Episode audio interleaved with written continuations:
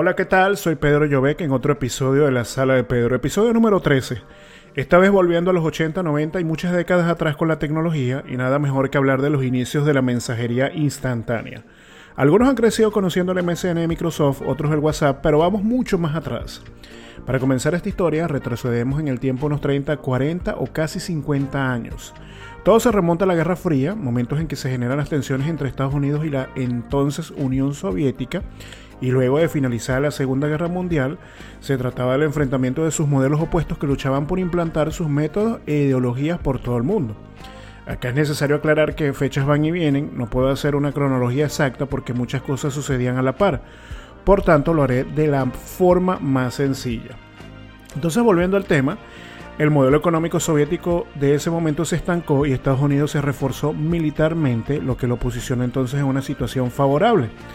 Luego, a finales de 1989, Gorbachev, que era el secretario general de gobierno de la entonces Unión Soviética, y George Bush declararon finalizada la Guerra Fría. Seguidamente se produjo la caída del muro de Berlín y la disolución de la Unión Soviética como tal. ¿Y qué tiene que ver todo esto con la mensajería instantánea? Pues mucho, ya que previo a la finalización de la Guerra Fría, la Unión Soviética para 1957 lanza el primer satélite artificial de la historia, que es el Sputnik 1.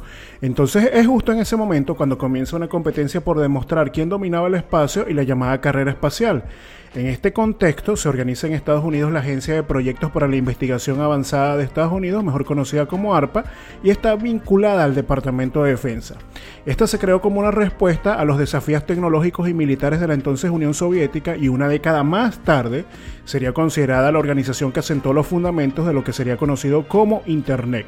Lo que hacemos en este momento es marcar un precedente de cómo fueron surgiendo ciertas tecnologías. Ya para 1962 se había presentado un sistema de comunicaciones mediante computadoras conectadas a una red que resultaba inmune a ataques externos y en el caso de que uno o varios nodos resultaran destruidos, los demás se podían seguir comunicando sin problema alguno.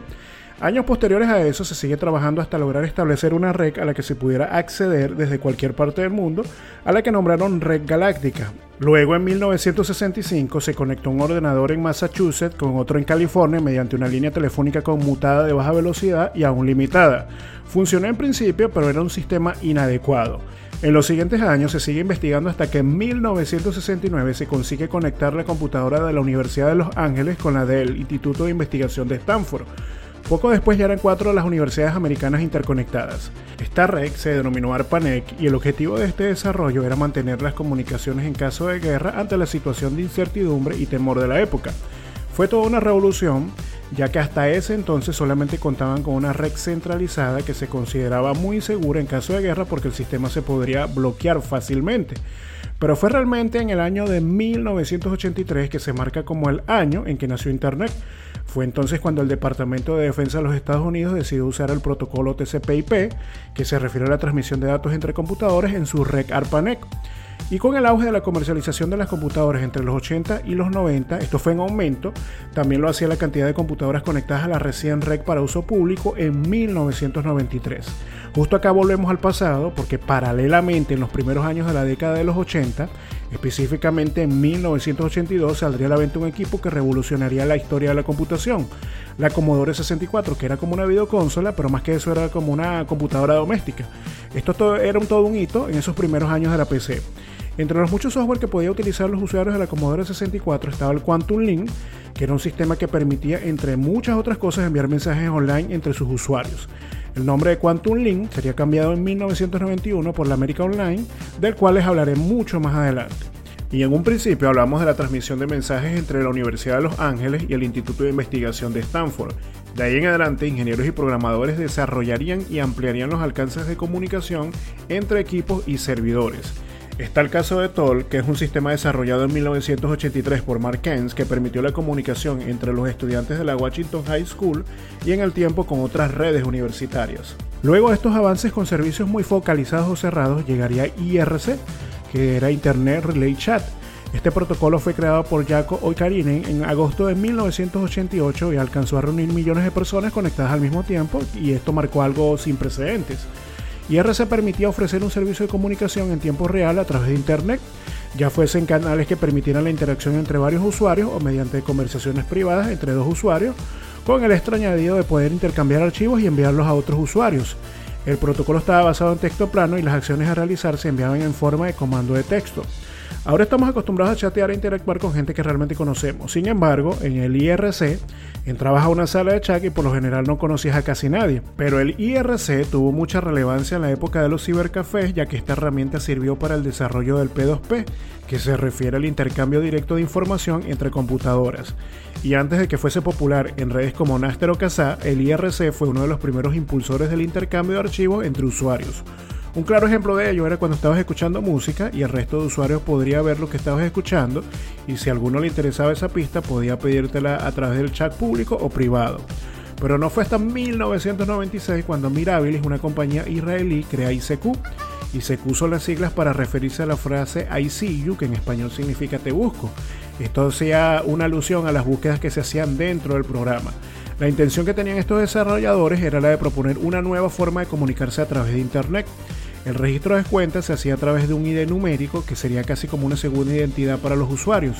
Con el aumento de usuarios de ICQ, los ID tuvieron más y más dígitos. Curiosamente, los ID más cortos son subastados y entre menos dígitos más caros se cotizan. Otra alta valoración de ICQ es que presentaba multipaneles de información. Para mí era una aplicación muy completa y adelantada a la época. Podías de hecho buscar a las personas no solo por la numeración asignada, sino por búsquedas avanzadas donde colocabas el nombre, el apellido, género, ciudad y país. Esto arrojaba un resultado más eficiente en cuanto a la búsqueda. Además permitía a los más curiosos poder conectar con otras personas, ya que si buscabas a alguien en específico, seguro habían otras personas con los criterios de búsqueda en cuanto al nombre, el apellido o la ciudad. Entonces esto te da oportunidad de conocer gente en tu región. El éxito ICQ, por lo que muchas personas recuerdan esas primeras épocas de mensajería instantánea, tuvo varios factores de éxito. El primero es que lo podías descargar gratuitamente y de forma independiente de otras plataformas. Esto fue concebido como un servicio de mensajería como tal, por tanto, tenía toda una serie de características irresistibles. Un perfil que se podía personalizar, sonidos, estatus de conexión, emoticones, transferencia de contactos y archivos, envíos de SMS, e-cards, juegos y chats grupales.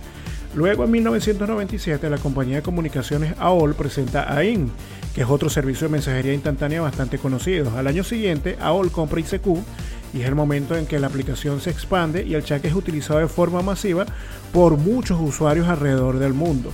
También para ese año, Yahoo lanza su propio cliente de mensajería instantánea que recibiría el nombre de Yahoo Pager, que es más tarde llamado Yahoo Messenger.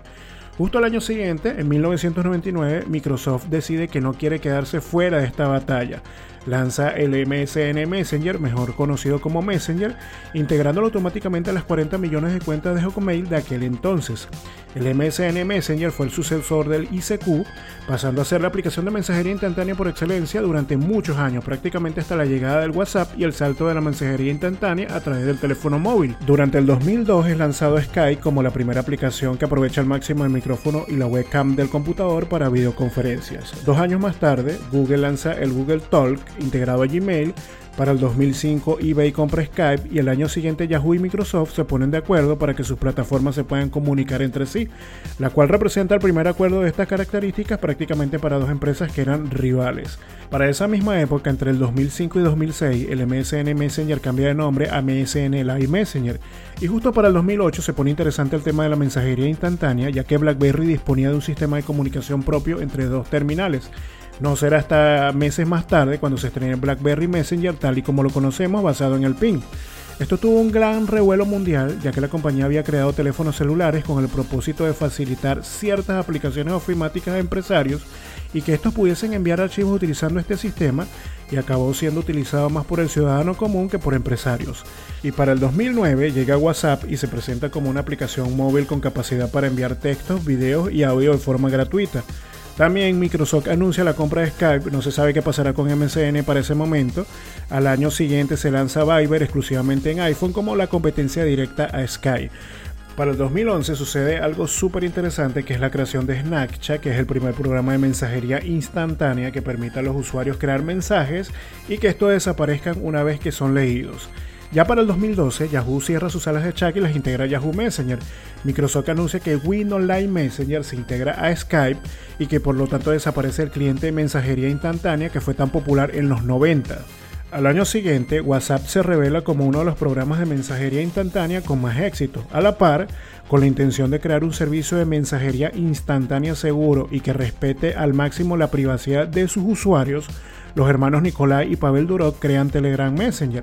Ya a partir del 2014 en adelante, Google anuncia la integración de varios de sus servicios y Google Talk, el Google Plus, Messenger y Google Hangout Video se convierten en Google Hangout BlackBerry con el tiempo decide lanzar el BlackBerry Messenger para iPhone, Android y Windows Phone. Finalmente Facebook compra WhatsApp y ante las repetidas acusaciones de falta de seguridad y privacidad, WhatsApp anuncia que todos los mensajes serán encriptados de punto a punto automáticamente. Esto la convertiría en una de las plataformas de mensajería instantánea más seguras supuestamente. Ya para los años sucesivos, a partir del 2015, WhatsApp sigue realizando las actualizaciones correspondientes y representa la aplicación de mensajería más utilizada en todo el mundo. Creo que todo este recuento nos da una idea clara de los comienzos de la mensajería y cómo fue evolucionando al ritmo y pedido de los usuarios, en la que el computador ya no es fundamental para establecer una comunicación continua con nuestros amigos, familiares y conocidos. Con esto termino, por supuesto no sin antes darles algunas recomendaciones musicales. La primera de ellas es How to Destroy Angels del Pez, Sass, Barada, Pause y Hey Moon. También quiero darte las gracias por escuchar el podcast y si quieres participar como invitado o sugiriendo temas y recomendaciones, puedes escribirme por Twitter e Instagram a mis cuentas Pedro Llobec e Industria Visual. Si requieres trabajos orientados a la creación de contenidos como fotografía, audiovisuales, diseño gráfico, puedes contactarme en mi correo pedroyovec.com. Igual te invito a visualizar mi portafolio en Behance, el usuario es Pedro Llobec. Toda esta información la encuentras en la descripción del podcast. Nos vemos a la próxima. Chao.